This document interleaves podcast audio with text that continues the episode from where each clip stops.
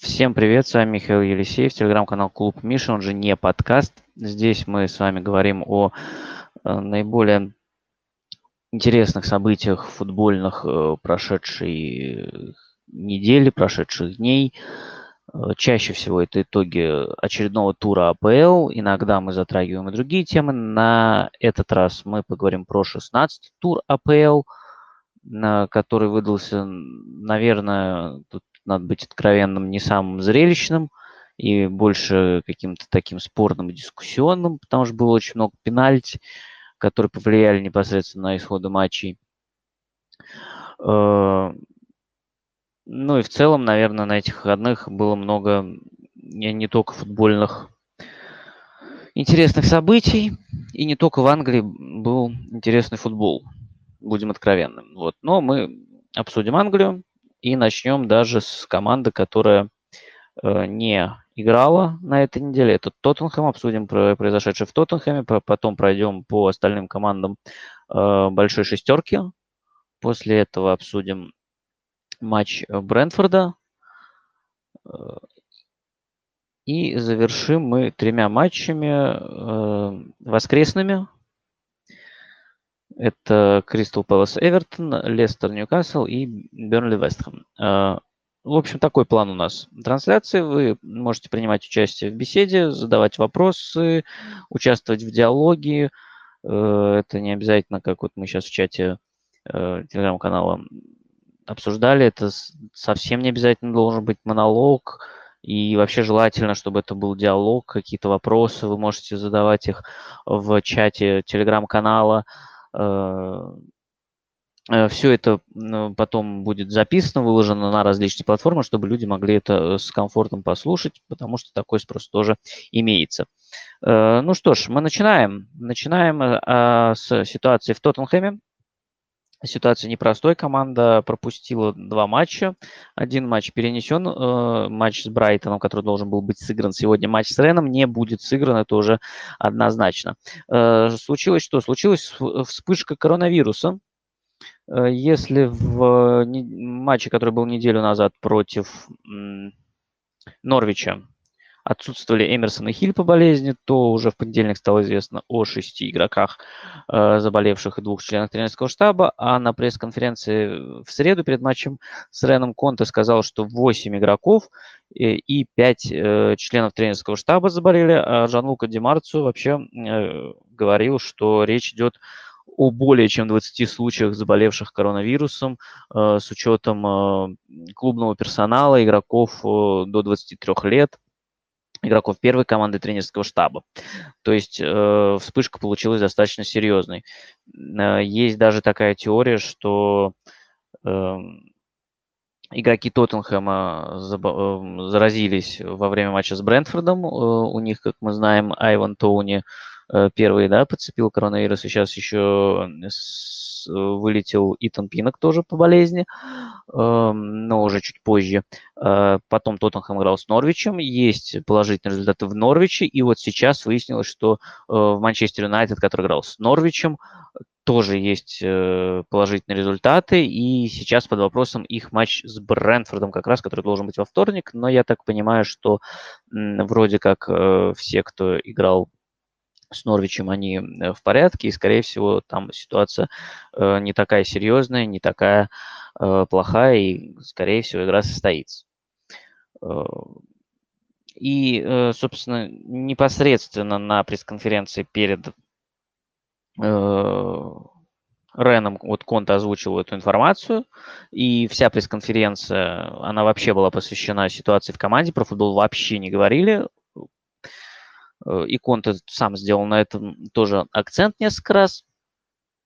И насколько я могу судить, эм, э, Тоттенхэм, в принципе, был настроен, естественно, с Реном играть, но э, в среду была вот полуторачасовая тренировка, на которой отрабатывали стандартные положения, и выяснилось в ходе этой тренировки, что один из игроков тоже вот он полтора часа занимался, и после тренировки выяснилось, что у него положительный э, результат на коронавирус.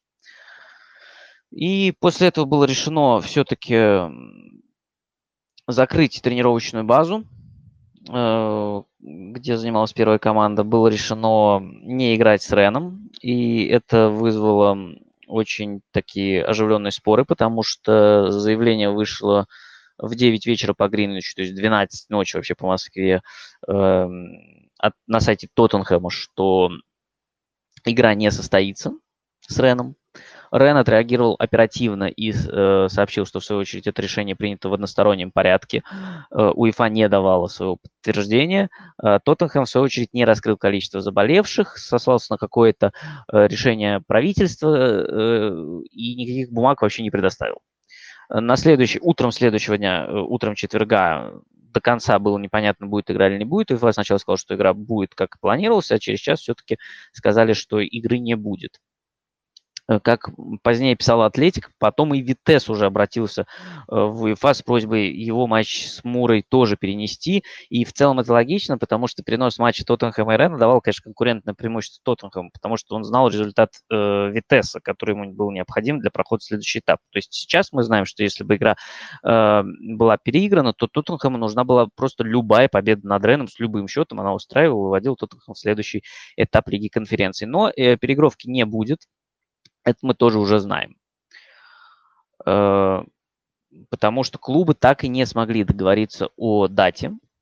И сейчас э, дело передано в комитет э, специальный УЕФА, который будет расследовать это дело и примет соответствующее решение. То есть, по идее, если у Тоттенхэма набиралось 13 человек и был вратарь из листа А, из списка А, в котором э, числится 25 человек, то Тоттенхэм по регламенту УЕФА должен был играть. Э, странный, конечно, регламент, то есть там плевать, что вспышка коронавируса, что может заразить соперника, но вот, по идее, играть надо.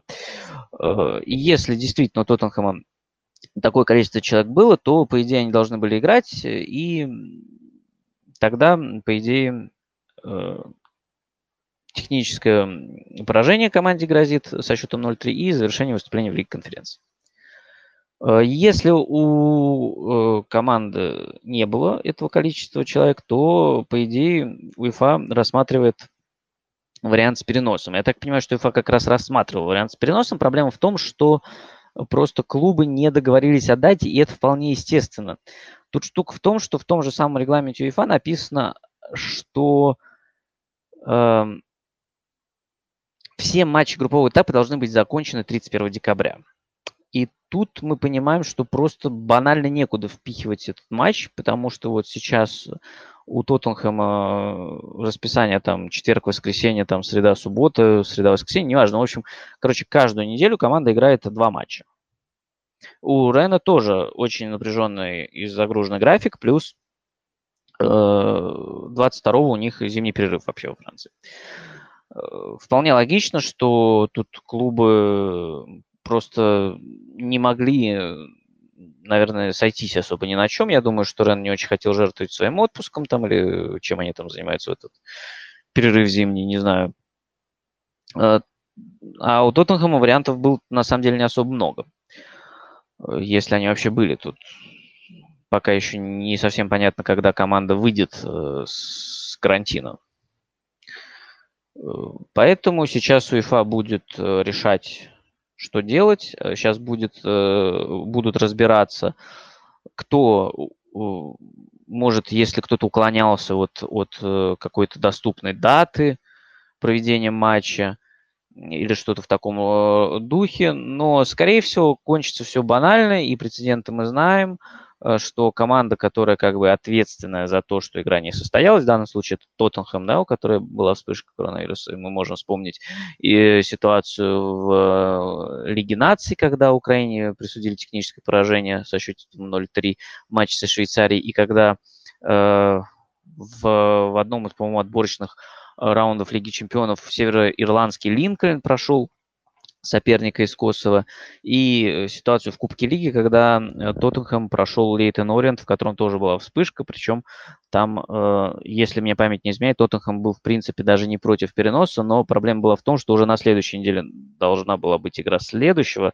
этапа Кубка Лиги, и просто, опять же, некуда было переносить игру. Тут, я думаю, будет что-то из этой же области, я не думаю, что будет варианты из серии, что Рен вот была какая-то свободная дата, Рен отказался, давайте ему дадим техническое поражение. Мне кажется, это очень э, странным маловероятным исходом, поэтому я думаю, что Тоттенхэм, э, наверное, э, получит э, техническое какое-нибудь поражение, может быть, решат оставить все как есть, просто без матча закончат группу так, не знаю, э, возможно ли это, но могу предположить такое. И, короче, если подытоживать, я думаю, что история Тоттенхэма с Лигой конференции на этом закончится.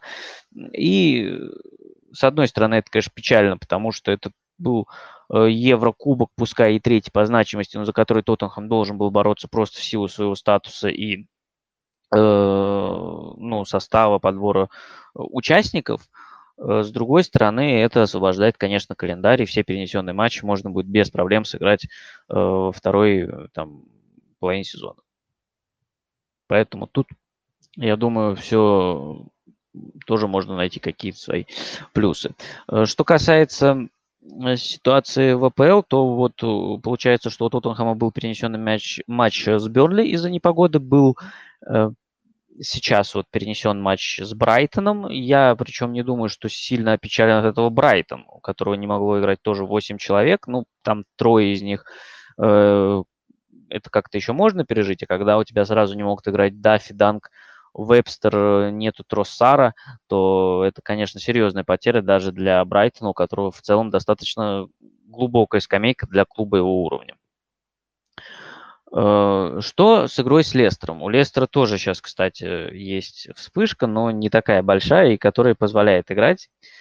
Э, с Лестером пока игра под вопросом, потому что после появления первых симптомов или положительного теста на ковид там нужно э, пробыть 10 дней в изоляции, и кто-то из игроков успеет уже к этому времени прям именно к четвергу матч с Лестером в четверг у нас будет очередной медвиг. Эм, кто-то успеет, э, конечно, восстановиться, но часть еще будет на карантине и непонятно. Э, то есть игра тоже с Лестером под вопросом и под риском э, перенесения. И тогда получается, что следующий матч Тоттенхэм сыграет следующее воскресенье с Ливерпулем. Вот такая вот веселая у нас картина получается. Наверное, про Тоттенхэм на данный момент я все сказал. Э, к нам в чат в беседу присоединяется Архан. Добро пожаловать. Э, привет всем. Привет. Я хотел бы, во-первых, первым делом как поздравить всех поклонников спорта, мотоспорта с победой Макса Ферстаппина э, в чемпионате. Это была красивая драма. Надеюсь, ты тоже смотрел. Да, конечно. Тут надо сказать, что, наверное, это вообще вне зависимости от э, того, кто какой вид спорта любит, это главное событие этих выходных. Завершился сезон Формулы-1, наверное, лучший за последние ну, лет 13-14 точно. Совершенно сумасшедший сезон, совершенно сумасшедшей развязкой. Да, да, да. Это я согласен полностью. Как бы Э, многие выключили гонку на последних, там, я не знаю, 10 кругах, а потом в итоге за последние 4 или 3 круга случилось вот такое. Так что да, с победой Макса. И у меня такой вопрос к тебе, потому что ну, я, я не успею много сидеть здесь, потому что Реал играет через 14 минут э, дерби Атлетику. Сегодня вышла новость про то, что появились там э, положительные кейсы у Астон Виллы, у Манчестер Юнайтед и прочие, еще несколько клубов, кажется. Э, как ты думаешь, АПЛ будет отменять частично матчи или в итоге как бы они отменят несколько целых туров, чтобы как-то привести все в порядок? Мне вот это интересно. Бы. Пойдут Мне ли кажется, они на такой резкий шаг? Мне кажется, что они будут, конечно, по максимуму пока именно матчи отменять. Вот насколько это возможно чтобы mm-hmm. понести наименьший ущерб с отменой туров и вот этими всеми телеправами. И мы помним, если вспомнить прошлый сезон, на самом деле декабрь-январь это такая пора как раз вспышки. И в прошлом сезоне, вот я в телеграм-канале вспоминал, было 4 случая и 5 матчей. Э, они все, по-моему, пришлись на декабрь начало января. Это Ньюкасл Астон Вилла, когда у Ньюкасла была вспышка – Mm-hmm. Там точных цифр не называлось, но говорили, что там двухзначные цифры. Был матч Сити-Эвертон, когда у Сити была вспышка, там 6 или 7 человек. Потом на Boxing... Это, вот это, по-моему, даже на Boxing был, был. Да, у Фулхэма два матча перенесли из-за вспышки с Астон Виллой, по-моему, и с Тоттенхэмом точно. Э, еще перед Тоттенхэмом... А, с Бернли с Тоттенхэмом, по-моему. И да. еще, собственно, вспышка с Астон, в Астон. Э, тоже там человек 10 заболело. Э, многие могут помнить, потому что в матче Кубка Ли... Э, Англии они вышли на... против Ливерпуля детьми, по сути, играть, ну, молодежной командой, а игру с Эвертоном через несколько дней перенесли. Все эти матчи перенесли, вот были несколько таких локальных вспышек. Я думаю, тут будут пытаться та- так же делать, но АПЛ, мне кажется, в этом плане гуманнее, чем УЕФА, и то есть они, по сути, ждут запроса от команды, с каждым запросом разбираются, но в целом команды тоже, я так понимаю, подают запрос, когда ситуация серьезная, и э, поэтому матчи стараются переносить, э, идут им, грубо говоря, навстречу. Да, и учитывая то, что скоро будет Boxing Day, то есть в этом месяце, я да. не думаю, что они прям решат остановить весь э, чемпионат, потому что все-таки они очень большие деньги зарабатывают, когда в мире нет футбола, кроме Англии, как бы только смотрят матчи английской премьер Ну, конечно, да. Boxing Day это же национальная такая, прям, ну, это не только деньги, но это деньги, традиция. конечно, тоже, но это и национальная, да, традиция. Ну, в общем, вообще это все так на самом деле тревожит, и будет обидно, если матч Юнайтед отменит э, во вторник, что, в принципе, под большой угрозой против Брэнфорда. Ну вот я незадолго буквально до эфира прочитал, мне еще написали, что в принципе те, кто играл с Норвичем, у них вроде отрицательные тесты. Но, кстати, Конта говорил тоже на пресс-конференции перед Реном про эту проблему, э, проблема ложно-отрицательных тестов. То есть ты общ... ну, то есть э, у тебя отрицательный тест, ты общаешься с человеком, ты с ним тренируешься, а на следующий день выясняется, что у него положительный тест. Да. Ну, э, вот, это тоже такая проблема. Но пока вроде, я так понимаю, что не так все вроде критично на данный момент у Юнайтед, и те, кто с Норвичем, вроде пока в порядке, и, и те, кто с Норвичем играл. Да, да, там они все сдали тесты, и они оказались отрицательными. Ну, я надеюсь, что все будут здоровы, всем здоровья в любом случае, и что мы футбол сможем посмотреть в полном объеме. Да, надеюсь тоже. В принципе, все, этот мой вопрос был. А, понял. Спасибо. Спасибо. Тогда я, наверное, уже от э, Тоттенхэма и коронавируса двинусь дальше. Двинусь к самому захватывающему матчу этого тура. Это Челси против Лица. И, с одной стороны, конечно, это было ожидаемо, что игра получится такой яркой и динамичной, потому что, ну, все матчи Лица, они достаточно зрелищно, их интересно смотреть просто в силу специфики игры команды Марсела Бьелса. С другой стороны, против команды из топ-6 Лиц играет всегда очень тяжело, и это заканчивается часто даже разгромами, особенно на выезде, потому что, э, опять же, из-за стиля Марсела Бьелса, просто потому что команда играет с персональными ориентировками, а топ-клубы достаточно хорошо растягивают их и через свободные зоны как раз разрывают. И характерный пример – это, в принципе, матч Манчестер Юнайтед с лицом, как раз когда Бруно Фернандеш врывался, и Погба ему закидывал. Там тоже очень хорошо э, растягивали эти самые персональные ориентировки. В этот раз такого не было. Э, я считаю, что Лиц выглядел не хуже, чем Челси. Хотя у Тухеля было несколько достаточно интересных идей, и касались они в основном э, ролей вингбеков при игре с мячом. Э, если говорить э, про... И эти роли, да, они немножечко отличались. Если говорить про Риса Джеймса, то он в первой стадии атаки смещался в центр и становился, скорее, дополнительным центральным полузащитником, то есть давал еще одну опцию для продвижения мяча. Ну, его зону на правом фланге мог э, занимать э, Лофтус Чик или Аспиликуэта.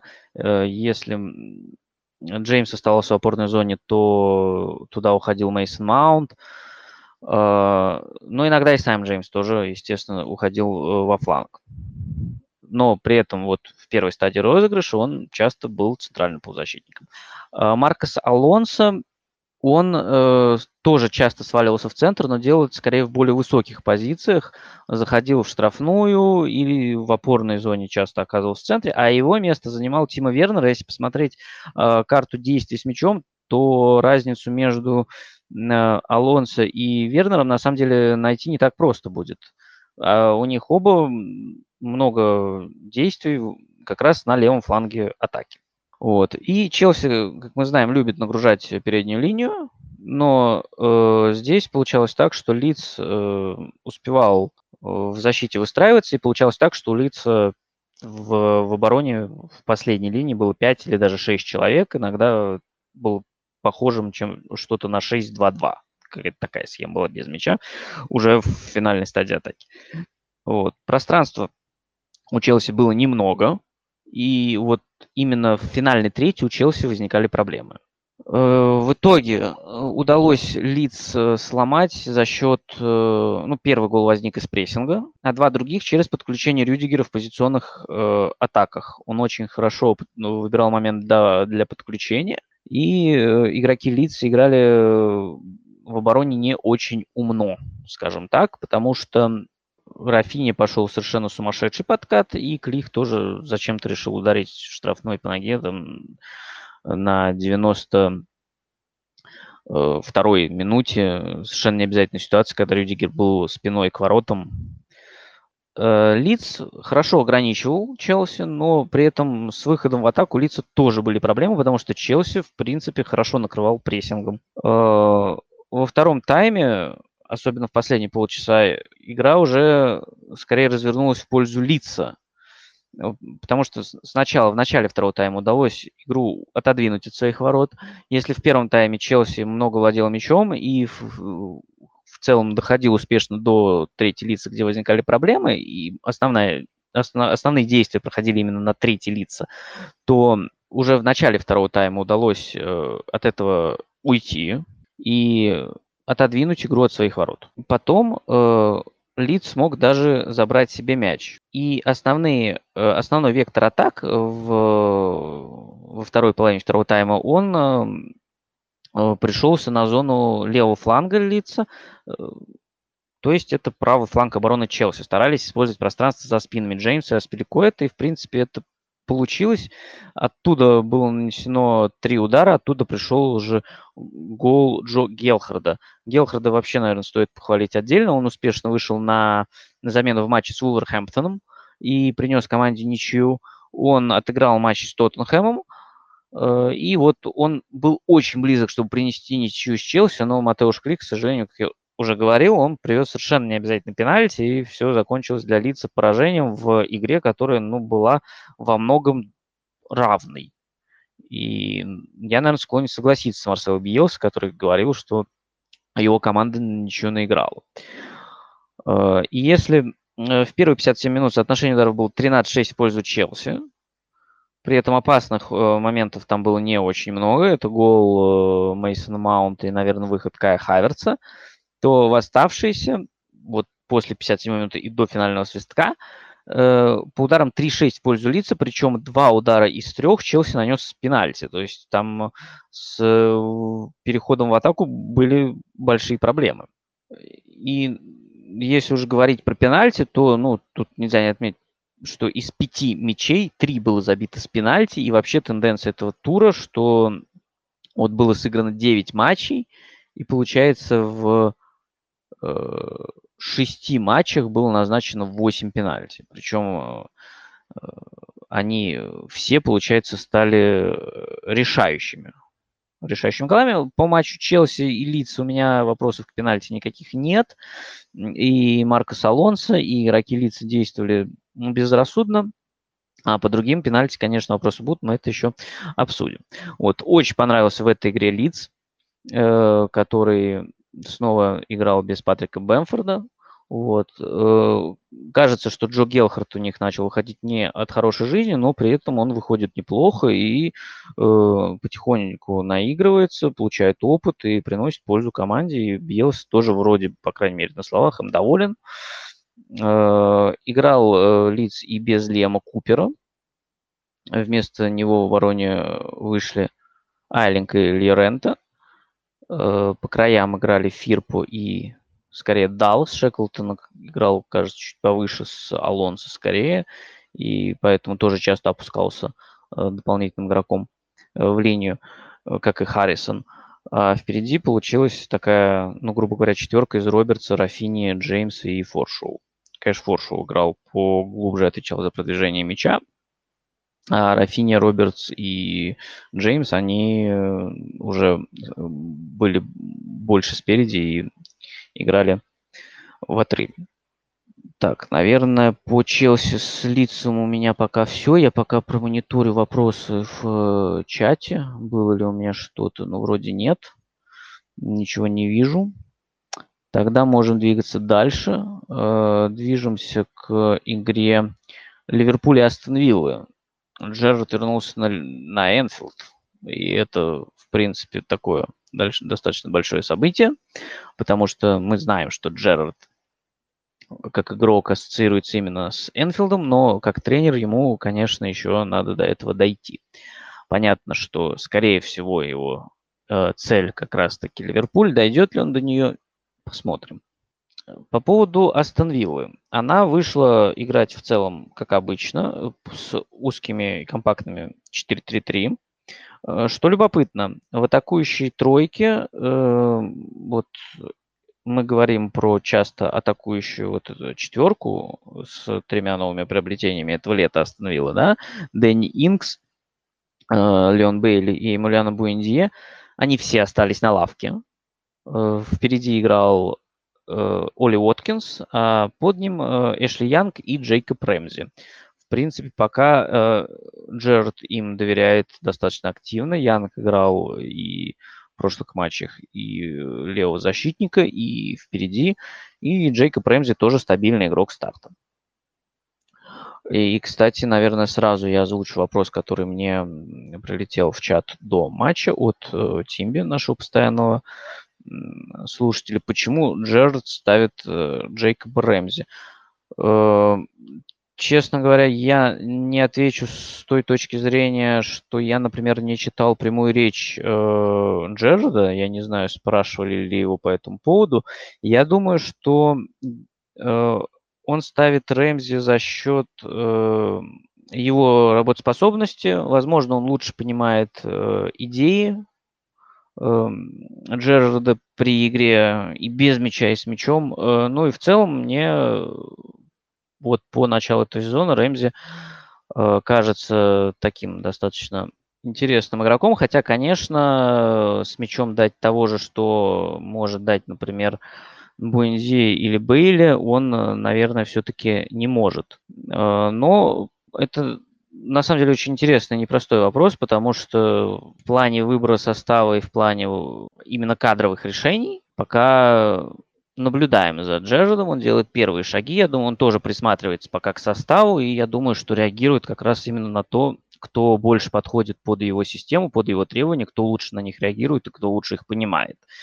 Э, возможно, еще вот Янг и Рэмзи в данном матче это именно ставка на то, чтобы ребята полностью отрабатывали без мяча, Э, и, возможно, какая-то жертва контратакующим потенциалом, потому что э, мне кажется, что, э, наверное, такая тройка не совсем может настолько хорошо выбегать в контратаке, хотя тоже, конечно, может быть опасно, и, в принципе, эта игра ну, не то чтобы это подтвердил, там было несколько таких э, интересных моментов, про которые сейчас расскажу.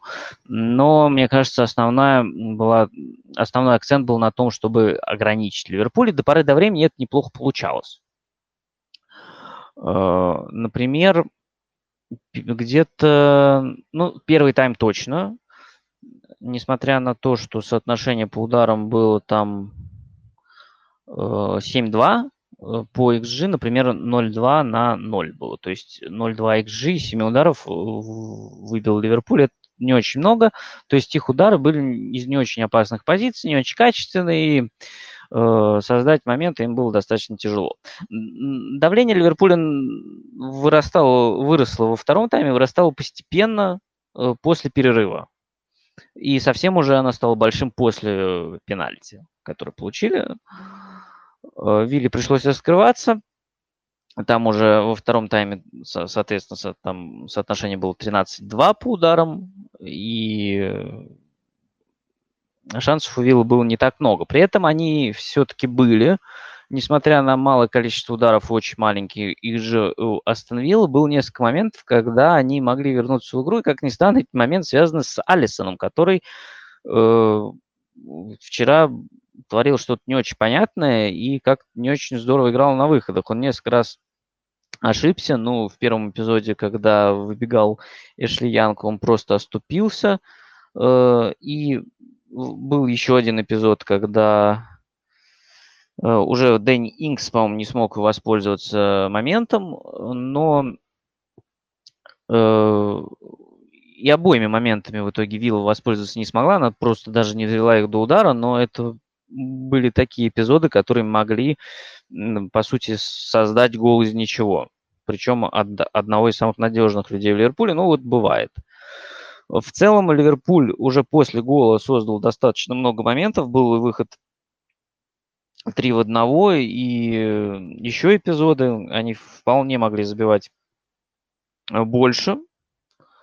И, наверное, ну, э, на этом отрезке каких-то вопросов к исходу матча не было, хотя вот были эпизоды, когда Вилла пыталась э, зажать э, Ливерпуль, владела мячом подолгу, и, э, в принципе, у нее даже получалось, но вот один из таких эпизодов, он натурально привел к тому, что Вилла потеряла мяч, и Ливерпуль вывалился в 3 в 1, и, по-моему, эта атака даже не дошла до удара, если честно. Вот, поэтому с точки зрения, наверное, статистики матч однозначный и для Виллы не очень хороший. С точки зрения игровой, ну, тоже уверенно очень победа Ливерпуля, но вот, повторюсь, были эпизоды, когда Вилла, наверное, могла рассчитывать на чуть э, лучшее завершение и выйти из этого с каким-то большим, э, лучшим, вернее, эффектом. Вот.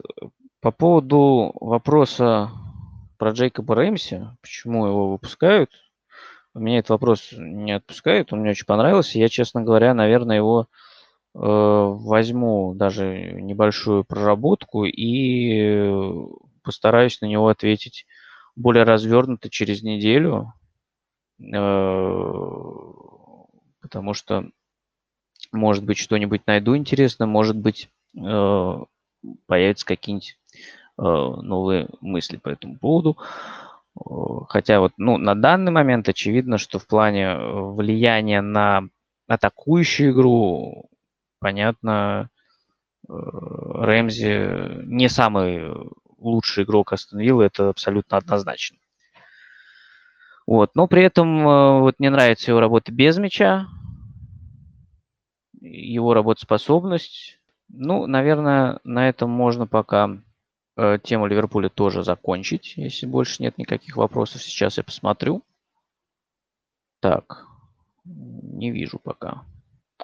И, наверное, перехожу тогда дальше к матчу Норвич-Манчестер Юнайтед. Э, снова хороший матч Норвича. Снова Норвич проигрывает и статистически, и по счету на табло. Но при этом я считаю, что по игре они были не хуже Манчестер Юнайтед. И, в принципе, Норвич час очень хороший футбол продемонстрировал с Тоттенхэмом, но там э, убил его второй гол. Здесь э, дольше Норвич держался. Более того, Норвич держался на 0-0. То есть Тоттенхэм там еще был быстрый гол, и Норвич проигрывал, подводил реализация. Тут просто была низовая игра, в которой было мало моментов. Норвич держался достаточно хорошо, но потом вот случился э, э, пенальти, который на ровном месте абсолютно привез Макс Аронс. Э, и по этому поводу очень негодал Дин Смит, э, обвиняя даже э, больше не в том, что нарушений не было, а в том, что была непоследовательность решений судей, в том, что игрой управляли игроки Манчестер Юнайтед, а не судья. И, как он говорил, нельзя делать так, чтобы игроки принимали решения. Э, вот. И как сказал э, Дин Смит, э, сейчас я найду эту фразу его, которая мне очень понравилась, я буду звучать как обиженный неудачник, и да, это так. Ну, действительно, понятно, что проигрывать такой матч было обидно, и, в принципе, похвалил Норвич и Ральф Рангнинг, который сказал, что э, игра была больше про э, физические единоборства, чем про тактику. И Норвич э, выглядел не как команда из нижней части таблицы, а три очка вообще, по сути, принес Давид Дехея. Эм, и, собственно, тут тоже по оценке э, Манчестер Юнайтед, мне кажется, полезно будет сослаться на Рангника, потому что хочет он видеть, очевидно, немножко не этого, ему не хватает, как он сам признался, интенсивности, э, чтобы весь матч э, команда проводила активно и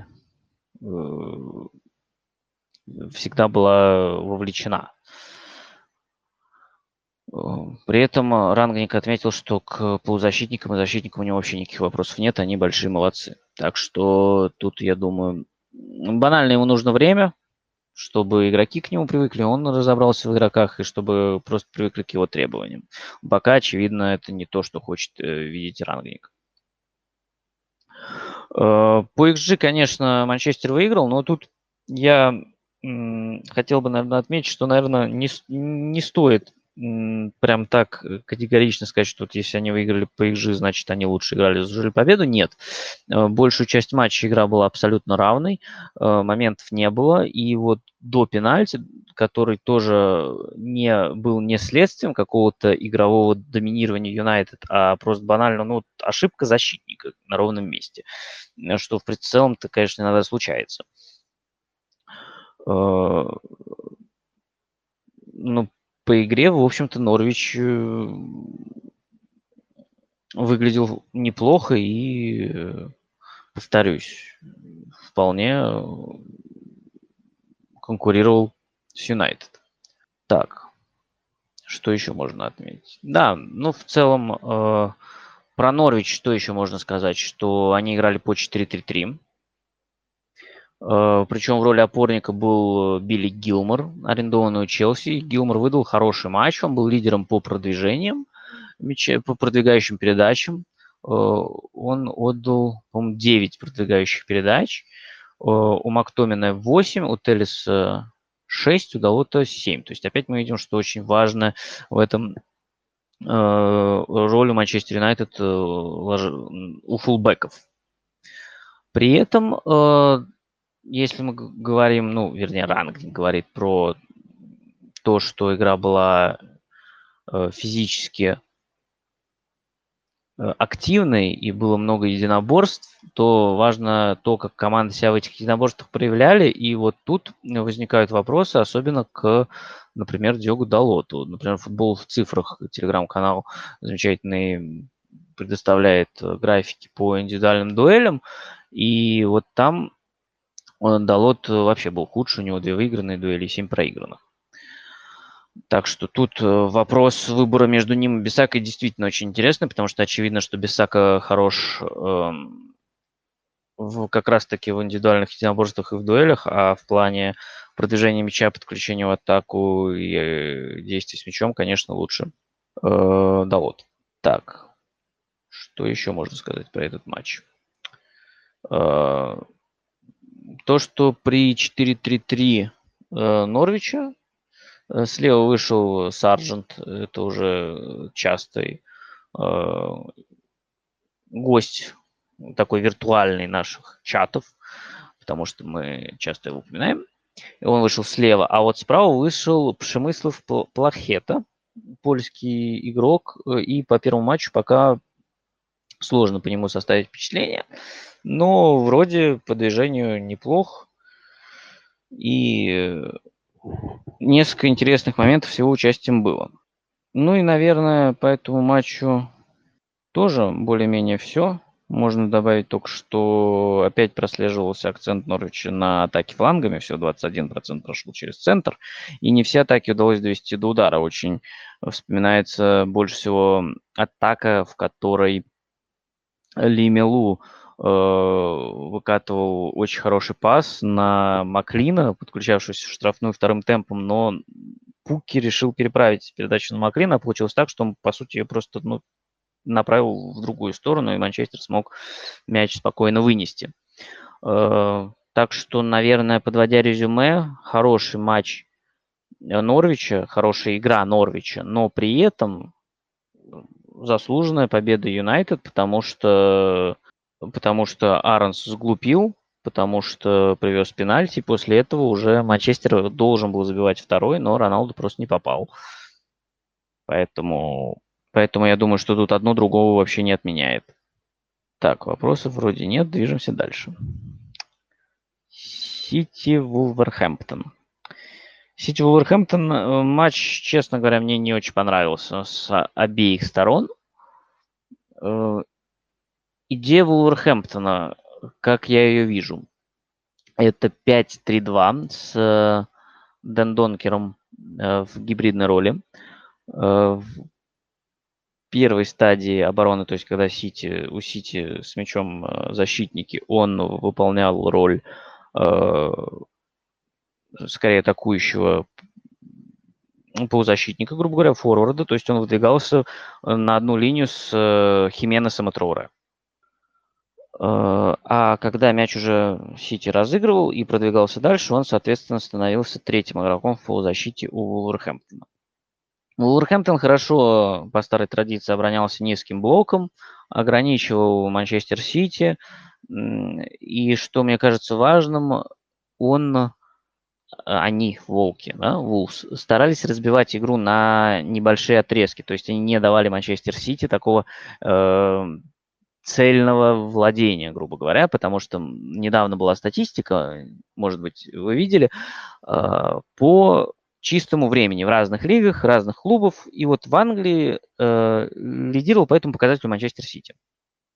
Это вполне понятно, потому что ну, Манчестер Сити нужно вот это чист, чистое время, нужно, чтобы его было много, чтобы э, владеть мячом, создавать моменты, душить и зажимать соперника. Вулверхэмптон э, старался этого лишить, э, разбивал игру на эпизоды, Э, при этом, с другой стороны, были разные варианты с выходом из обороны. С одной стороны, это выходы через Хименеса, у которого три выигранных э, верховых единоборства. С другой стороны, это короткие перепасовки, это выходы через Адама Троуре, который по традиции тоже зарабатывал фолы и э, тащил мяч на дриблинге. И при этом э, Вулверхэмптон э, не старался в первом тайме не выносить мяч бездумно. Они старались подержать мяч э, с помощью коротких передач, даже не обострять, а просто вот, ну, сохранить владение, чтобы взять паузу и не дать э, владение Сити. И в целом все получалось очень неплохо в первом тайме, пока э, вот не сотворил глупость Рауль Хименес. Э, конечно, смотрелось это все очень сомнительно. Один из самых, э, наверное, скучных был матчей тура. Но э, план Вулверхэмптона по сдерживанию Манчестер Сити работал. А потом вот Хименес умудрился там, я не знаю, за сколько, за 20 секунд получить две желтые карточки. Мне кажется, что в номинации «Самое глупое удаление сезона», я даже не говорю про тур, тур это вообще без вариантов. Мне кажется, в номинации на самое вот, глупое удаление сезона Хименеса будет обойти очень тяжело. Вот. Потом, естественно, Сити уже вжимал Уорхэмптон сильнее, и из всех идей Вулверхэмптон, по сути, оставалось только выходы через Адама Трауре. Команда вжималась все сильнее, все чаще выносила мяч, не получала никакого, э, никакой паузы, никакого продыху, и получилось, что все закончилось с э, пенальти. Пенальти, который может показаться не совсем однозначным, потому что мяч попал в корпус Жоау Маутиньо, потом отрикошетил в руку, но э, прочитал вердикт на, в телеграм-канале Алло РФ, который ведет э, все-таки судья, и мне кажется, нужно на мнение судей в данном случае ориентироваться. Э, в данном э, эпизоде влияет ключевое решение, оказывает то, что рука была в неестественном положении. Если мяч попал в руку, которая находится в неестественном положении, то это пенальти. Судья так и решил, и поэтому Сити э, получил право на пенальти, забил, выиграл. Принципе, мог забивать после и еще, но не э, получилось. Движемся дальше. Движемся дальше к Арсеналу Саутгемптоном. Э, Арсенал выиграл, выиграл уверенно, но в этом матче были очень хорошие 20 минут от Саутгемптона первые, когда они прессинговали, когда они э, не давали Арсеналу выйти в атаку, и вот на этом отрезке первых 20 минут соотношение ударов было 5-0 в пользу Саутгемптона. Э, Саутгемптона, который играл с э, Стивенсом э, в линии обороны, не было ни Э, Мухаммеда Салису, получившего перебор, э, у которого перебор желтых карточек, как и у Ореоля Ромео, которого испанца заменял Диалло в центре полузащиты. И не было вратарей. Маккарти получил травму, мы обсуждали в прошлом туре реакцию Хазен Хютеля на пропущенный гол от Брайтона.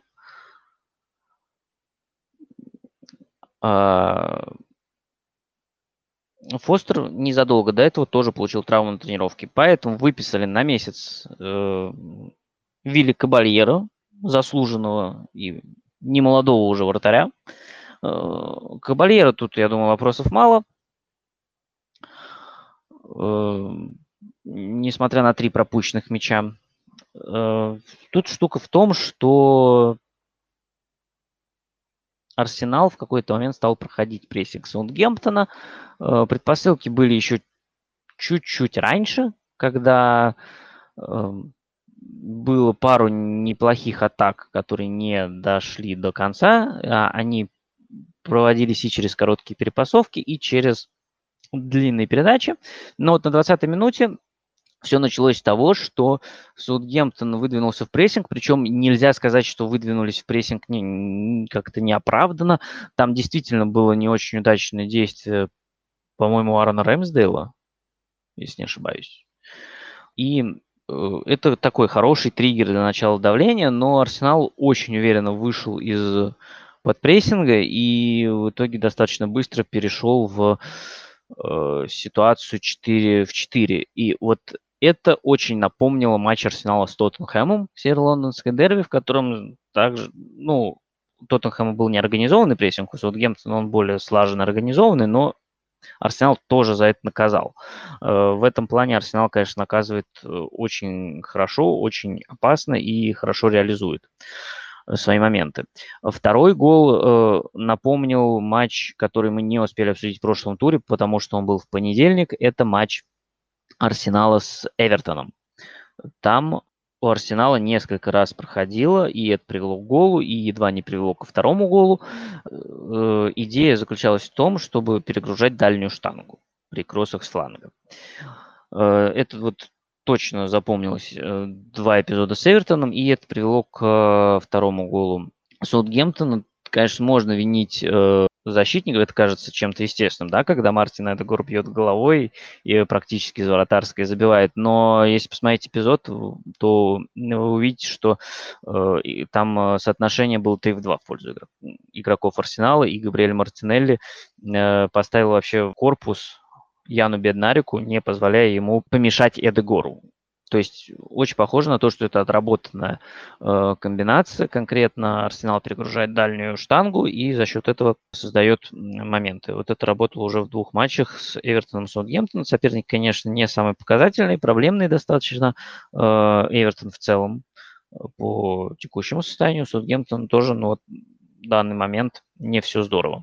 Э, дальше уже просто Арсенал уверенно доводил матч до победы. Было еще две штанги, был третий гол с углового, который, на мой взгляд, э, не стоило засчитывать, потому что действительно Леказет мешал Кабальера, но почему-то его засчитали. Но это вообще никак не влияет на итоговое положение дела. Арсенал мог забивать еще.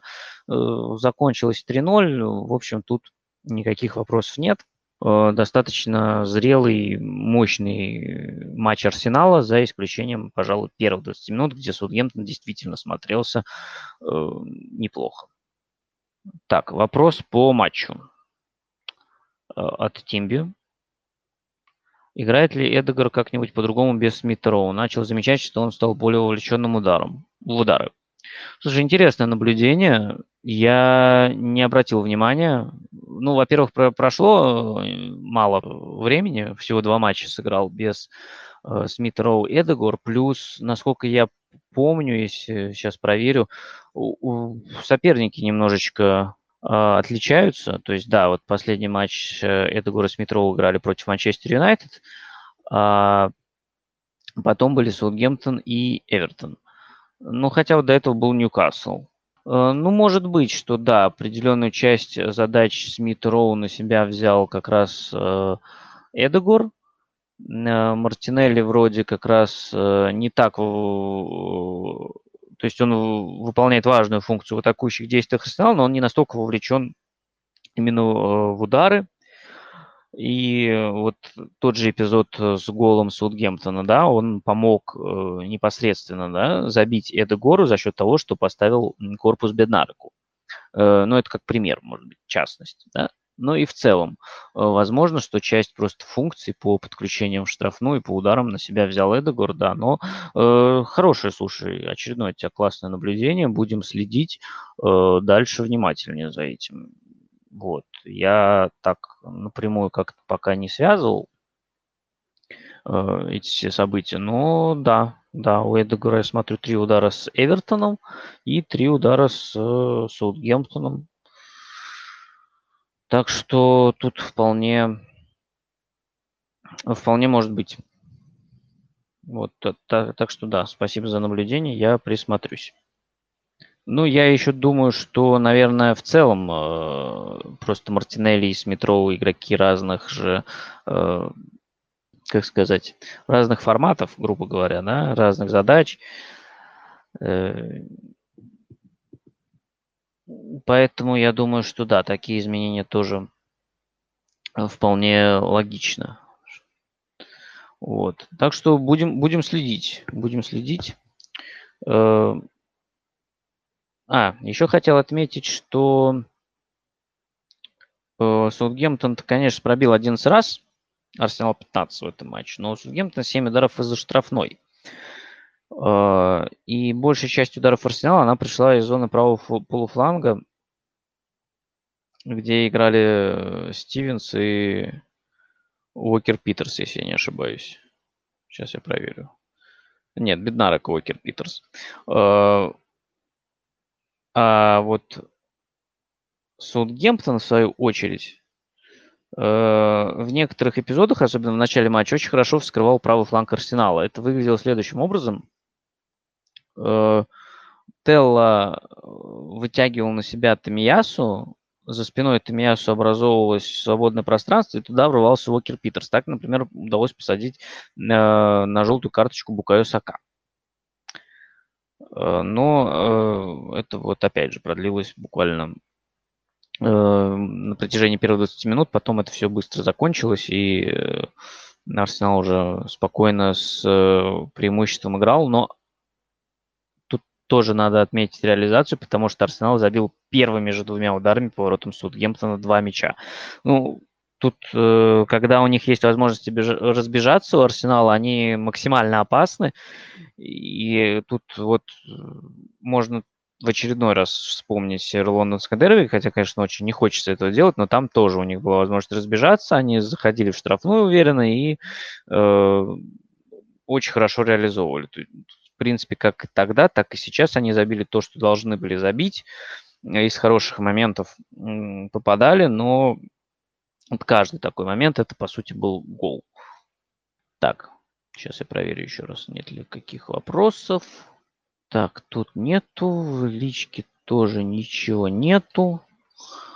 Так, надеюсь, тогда вроде все. Тогда движемся дальше. Движемся дальше. Э, переходим к матчу Брентфорда и Уотфорда, который открывал тур в пятницу.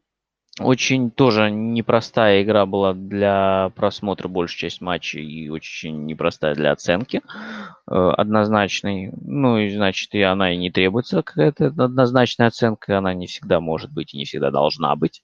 На первые 20 минут по большому счету была равная игра. Э, команды пытались найти свободное пространство, чтобы разбежаться.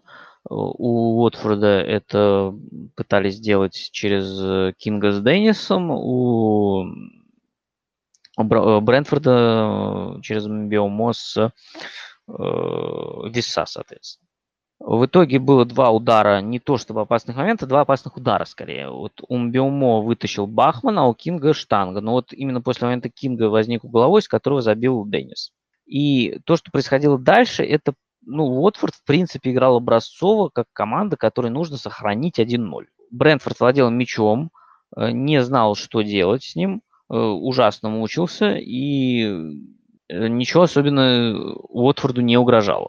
Уотфорд сам не очень часто выходил в контратаке, наверное, вспоминается только момент на 75-й минуте где-то, когда был э, хороший выход в контратаку с явным голевым моментом первым в матче, кстати говоря, у Джоша Кинга, но Уотфорд его не реализовал. Но в целом, опять же, главная задача была не дать Брентфорду свободного пространства, не дать Брентфорду разбежаться. И Уотфорд с ней хорошо справлялся.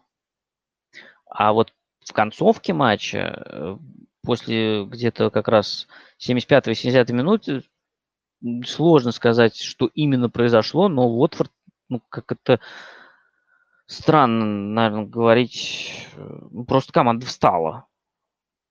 Брентфорд начал вжимать э, Уотфорд в штрафную, Э, атакующие игроки Уотфорда не возвращались. Э, были эпизоды, когда, ну, то есть идет какая-то передача на ход, и игрок просто не бежит, или идет передача не, в, ну, не тому адресату, хотя вот между игроками всего там 3 метра.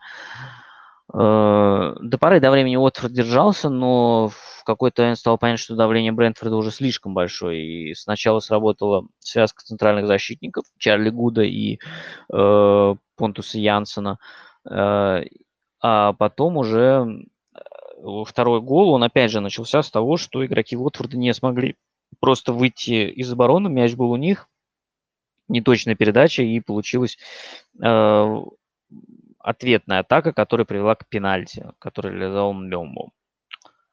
Э, Причем пенальти, вот этот пенальти у меня вызывает вопросы, потому что э, абсолютно безумный подход, подкат Траста и Конга. Ну, с Трастом и Конгом, мне кажется, все было понятно еще несколько туров назад, пока, видимо, вот тоже большие проблемы в центре обороны. Э, но пенальти-то заработал, если не ошибаюсь, Биомо тоже, но по ощущениям он просто сам наступил на ногу подкатившегося Конга и упал из-за этого. Я не уверен, что это пенальти, но судья дал, Вар спорить не стал, и Брентфорд выиграл. Тут вопросов нет, последние 15 минут они провели очень мощно. При этом проблема Брентфорда с травмами продолжается, я уже не говорю про вратарскую позицию, много про нее было сказано. В этом матче отсутствовал Серхи Конос, но он отсутствовал по причине перебора желтых карточек. Я, наверное, повторюсь еще раз. Понятно, что давно там дисквалифицируют за 5 желтых карточек, но такого количества дисквалификаций, как в этом сезоне, я не помню. В следующем туре, например, по этой же причине не будет Жау Канцело Манчестер Сити. Сейчас пропускал Серхи Канос, в этом туре пропускали Ромео и Солису, про которых мы говорили. Ну, то есть сейчас каждый тур кто-то пропускает из-за перебора, из перебора желтых карточек. Не помню такого вообще. Ну, в общем, наверное, на этом тоже все. Брэнфорд вытащил мяч последними 15 минутами, когда стал чаще проходить в штрафную полуфланги. А, да, про желтые карточки Конос э, назвал, про проблемы в центре обороны. Э, собственно, мы уже знаем, что не играют уже давно достаточно нету Аэра и Занки, которые получили травмы. Э, сейчас вылетел Итан Пинок с ковидом, ну то есть в обороне были Гуд, Янсен и третьим к ним опустился Виталий Янельд, который вообще центральный полузащитник так-то. Ну вот он играл в роли защитника, место Коноса, как и в прошлом туре, э, занял Ройерслав Расмуссен, а впереди э, играл Ян Виса, ну хотя бы Виса вернулся. Но в целом, конечно, проблемы у Брентфорда большие, и очень важно, что они этот матч смогли выиграть. Набрали 20 очков, и, в принципе, уже такую половину от необходимых 40 набрали. Э, мне, повторюсь, мне кажется, тут нужно вести исключительно речь о сохранении прописки в премьер-лиге в этом сезоне. Не больше. Вот. А у Уотфорда, конечно, проблема, потому что вот он э, прошел через этот вот э, сумасшедший отрезок там с э, двумя Манчестерами, Ливерпулем, э, Лестером, со всеми, короче, лидерами. Э, умудрился даже зацепить очки с, э, обыграл Манчестер Юнайтед, э, был, в принципе, неплох с Челси, ну, понятно, всем проиграл. Но, тем не менее, у Уотфорда сейчас э, 5 поражений в последних шести матчах. И э, Бернли сегодня сыграл в ничью и подобрался на расстояние двух очков. Очень и очень близко. Тут э, надо уже, конечно, Э, Уотфорду набирать очки, и ближайшие туры, они очень важны, потому что следующий матч, это как раз выезд к Бернли, это один из центральных матчей тура, как бы это ни звучало. Э, понятно, что в среду вечером будут и другие интересные матчи, но с точки зрения именно турнирных э, баталий, конечно, Бернли Уотфорд, потом у Уотфорда игра с Кристал Пэлас, потом выезд к Вулверхэмптону, Потом домашняя игра с Вест Хэмом и Тоттенхэмом. Ну, там, уже достаточно далеко заглядываем, но вообще там уже в январе и Ньюкасл будет. Ну, то есть Уотфорд и Норвич, кстати, сразу после Ньюкасла. Ну, то есть сейчас за месяц Уотфорд сыграет со всеми своими конкурентами. Конечно, нужно набирать очки, если они э, хотят оставаться. Ну, понятно, что они хотят оставаться, но вот получится или нет, это, конечно, вопрос. Так, были ли у меня вопросы по этому матчу? Так, не вижу. Нет, не было. Тогда едем дальше. Едем дальше к Эвертону с Кристал Пэлас. На Селхерс Парк сегодня играли. Эм, Эвертон, э, если с Арсеналом они начинали по схеме 4-4-2 с Таунсендом в нападении, то тут они вернулись к 4-3-3 э, с Делфом э, в роли опорника, Дукуре и Гомишем в центре полузащиты. Наконец-то вышла тройка полузащитников, которые центральные полузащитники. До этого мы видели э, варианты с Таунсендом и Воби в центре поля. Таунсенд справа и Воби слева, и Ришарльсон впереди. Э, в обороне в обороне играли Колман, Холгейт, потому что Мина вернулся с Арсеналом, вернулся ненадолго, получил снова травму и отправился в лазарет. Его заменил Холгейт. А, Майкл Кин остался на своем традиционном месте, а на левом фланге вышел Бен Готфри.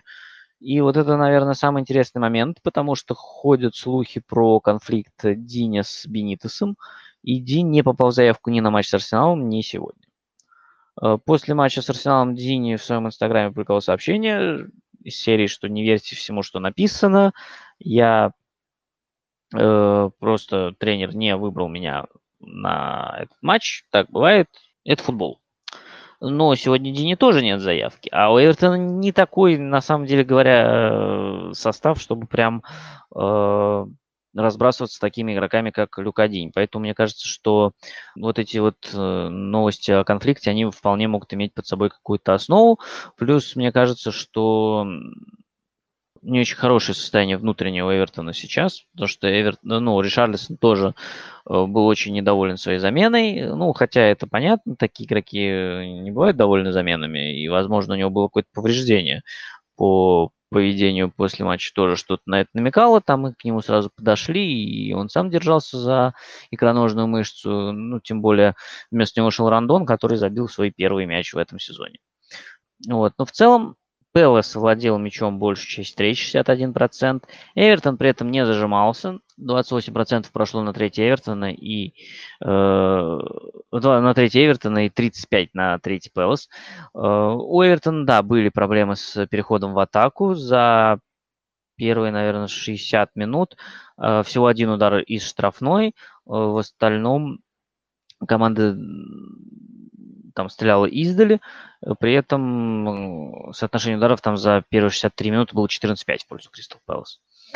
Э, при этом нельзя сказать, что Эвертон совсем уж плохо оборонялся. В целом команда защищалась неплохо и при том, что Кристал Пэлас, наверное, был ближе к тому, чтобы контролировать игру, э, Эвертон немногое позволял. Э, но в обороне, конечно, были какие-то катастрофические ошибки, которые в итоге погубили команду. Э, потому что свой первый момент Пелос уже получил на шестой минуте, когда Аю просто выбежал э, через зону Майкла Кина практически один на один, но выручил Пикфорд. В концовке первого тайма что-то невообразимое привел, привез Демарай Грейн просто на ровном месте. Э, второй гол, если говорить именно по голам, то э, вроде на угловом ситуация 4 в 4, да, но Джеймс Томпкинс просто идет на дальнюю штангу и просто остается там один. Идет на него подача, он спокойно вколачивает мяч.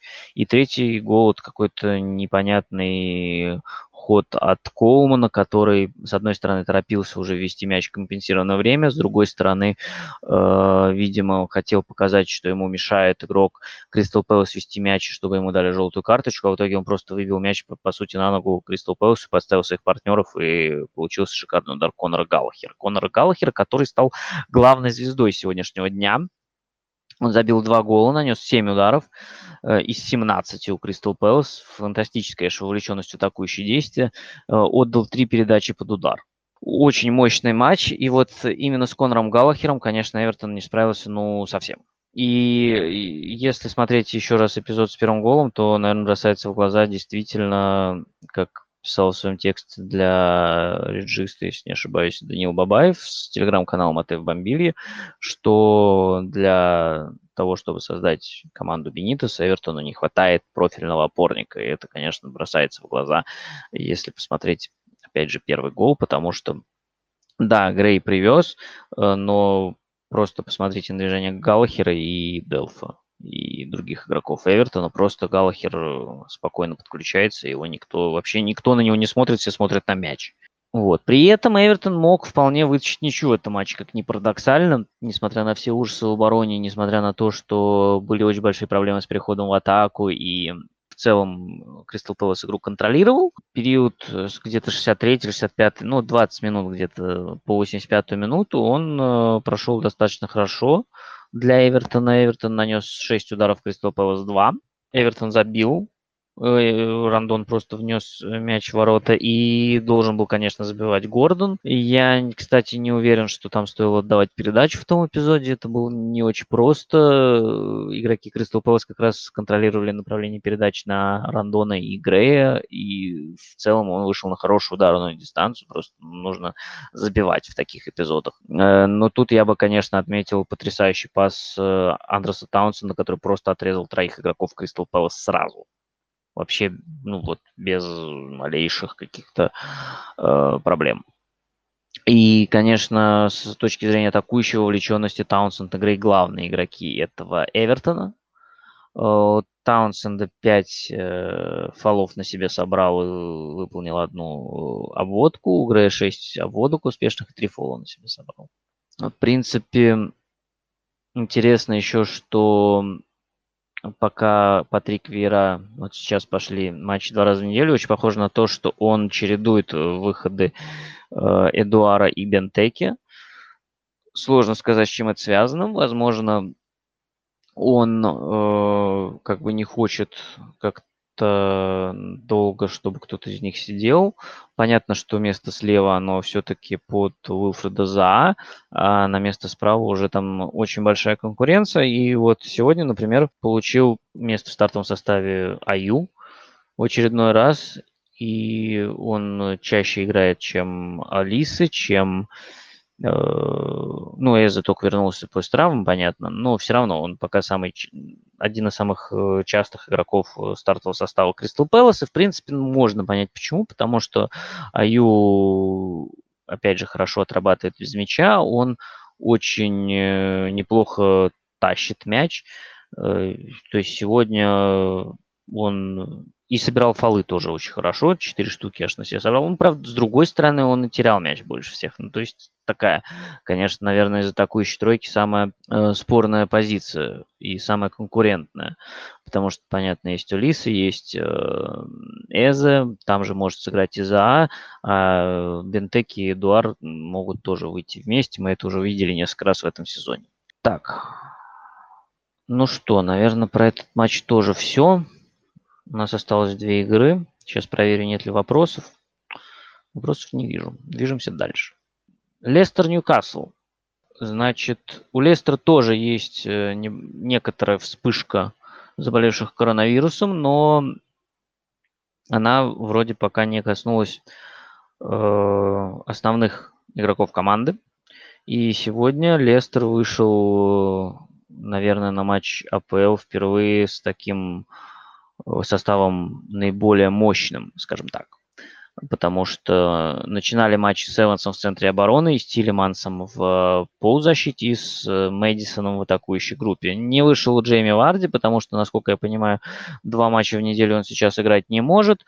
Э, а есть Пат Сандака, который очень и очень неплох. Уже в целом, я так понимаю, тоже он понимает задачи и требования Брэндона Роджерса, плюс опасен при передачах за спину. Это, в принципе, было понятно изначально. Что еще бросается в глаза по стартовому составу Лестера? Это то, что второй матч подряд, а если брать Лигу Европы, то третий матч подряд в старте выходит Кирнан Дьюсбери Холл.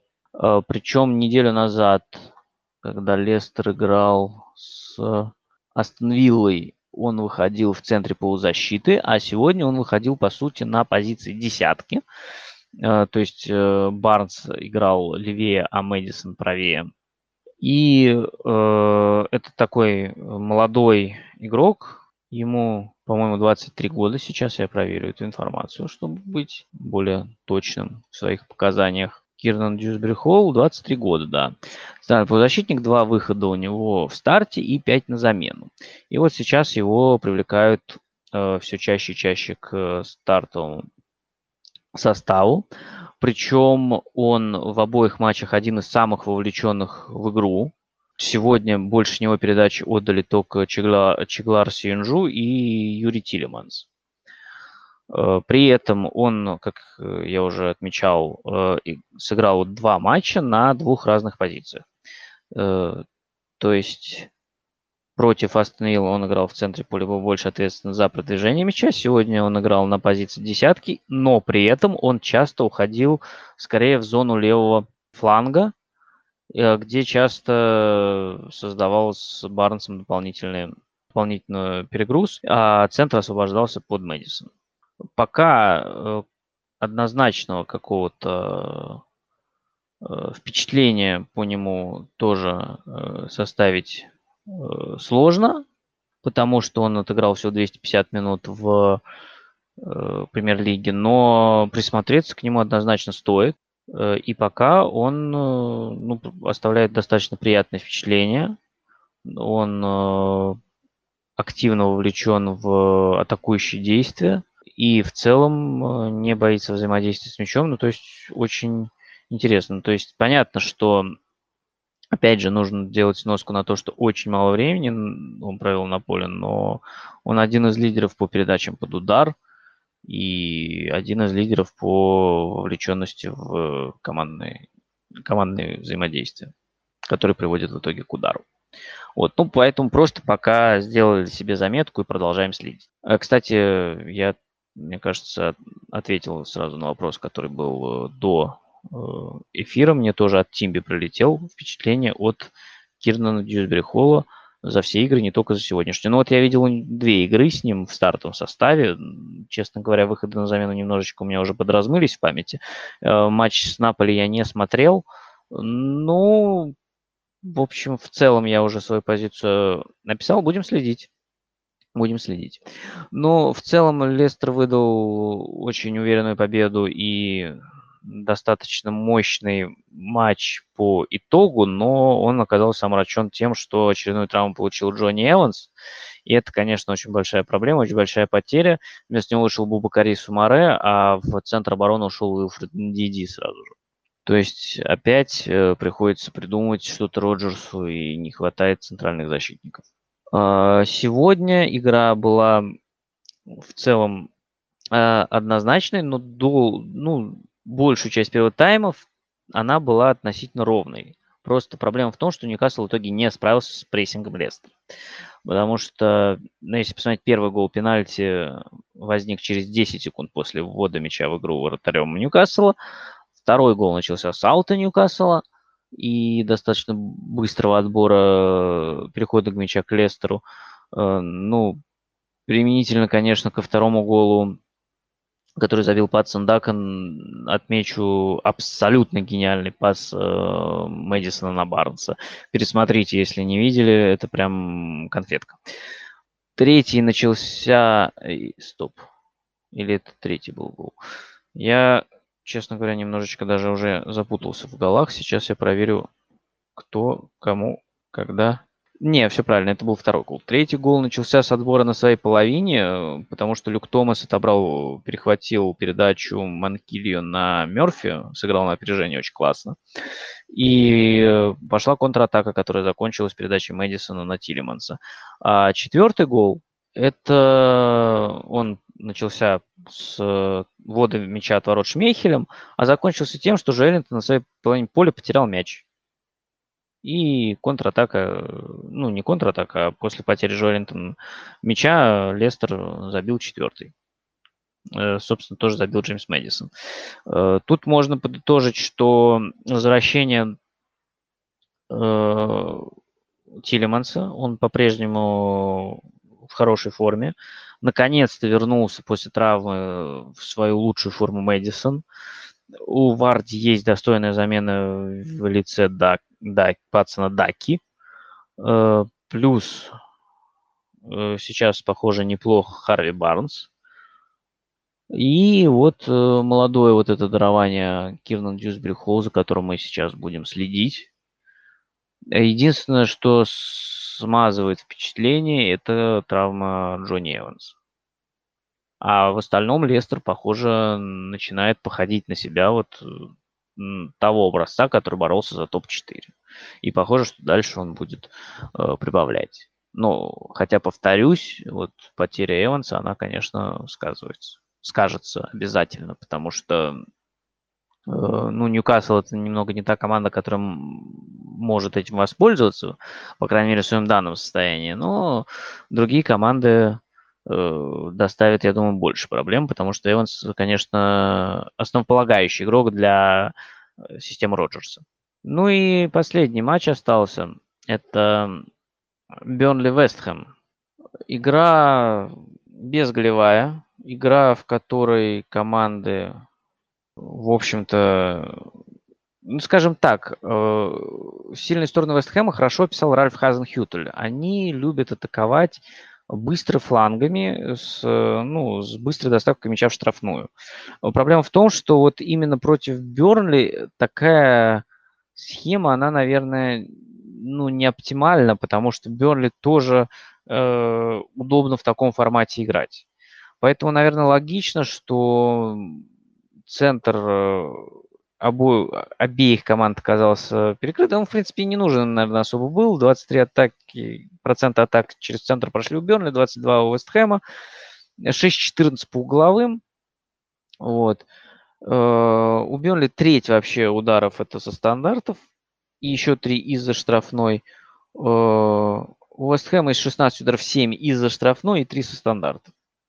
У Вестхэма наибольшая активность была на правом фланге, 46% атак прошло через, именно через эту зону, но при этом бросалась в глаза атакующая увлеченность э, Масуаку, что в целом логично, учитывая его технику. У него 5 успешных обводок, это больше всех матчей. Э, ну, команды, конечно, доставляли э, мяч штрафной, в том числе и кроссами, потому что для обеих команд это логичный э, исход, потому что э, у обеих команд в штрафной достаточно высокие игроки, которые умеют играть головой. В итоге, ну, кстати, не супер много было кроссов, я бы сказал, 24 у Бернли, 32 у Вестхэма. Конечно, надо посмотреть в процентном соотношении от общего количества передач, но не буду сейчас э, этим заниматься, но в целом это не так, чтобы очень много, но, конечно, команды Э, друг, э, друг друга стилистически в целом, мне кажется, э, успешно выключили. Моментов было в итоге создано не очень много. Был хороший момент у Саида Бенрама, когда Ник Поуп отбил удар головой. И был хороший момент у Джей Родригеса, когда он переправлял мяч но немного не точно. У Бернли в центре поля вышли Корк и Вествуд. Браунхилл остался на скамейке. И в отсутствие Эшли Барнса и Максвелла Корнея э, в паре с Крисом Вудом вышел Джей Родригес. У Вестхэма вместо Форнальса вышел Мануэль Лансини. И, по-моему, это первый случай, когда Дэвид Мойс поменял атакующую тройку, не считая матча с Челси, когда была конкретно адаптация под Челси с тройкой защитников. Э, посмотрим, к чему это приведет. Э, но в целом э, впечатляет матчи какие-то такие. Не самая зрелищная игра. Ну, достаточно интересная, но не так много я бы в ней выделял, наверное. Вот. И, наверное, если нет вопросов, то на этом итоги тура буду завершать. Э, скажу только, что нас опять ждет Медвиг. Пока абсолютно непонятно в каком формате, потому что под вопросом и матч э, Лестера с Тоттенхэмом, и игра Манчестер Юнайтед с Брентфордом. Э, я думаю, что, скорее всего, Манчестер Юнайтед с Брентфордом все-таки состоится, хотя будем следить э, за ситуацией. И будем следить за ситуацией в Тоттенхэме. Э, соответственно, после Медвика никакого чата, никакого подкаста не будет, потому что в следующий выходный очередной тур, и просто, мне кажется, это достаточно тяжело будет и для меня, и для вас в плане. Просто банально некогда это будет послушать, а там уже новый тур и информация будет не так актуальна, поэтому я предлагаю сделать все как в прошлый раз, собраться в следующее воскресенье, обсудить следующий тур, и если будут какие-то важные моменты э, 17 тура, мы их обсудим отдельно или через привязки к каким-то отдельным матчам, которые можно будет проследить через Э, матчи уикенда, как это было, например, в прошлый раз. Э, что ж, на этом тогда все. Всем спасибо за внимание, спасибо всем, кто был в чате вживую, спасибо всем, кто послушает и слушает эту запись на каких-либо платформах. Ставьте оценки, комментируйте, пишите мне в личку, в чат, куда хотите, куда вам удобнее. На любой платформе можете тоже комментировать. Все это будем стараться как-то учитывать. Обязательно, конечно, все это будет все это читаю, все это будем стараться учитывать и прогрессировать и становиться лучше. Всем хорошего футбола, не болейте, берегите себя. Пока-пока, удачи!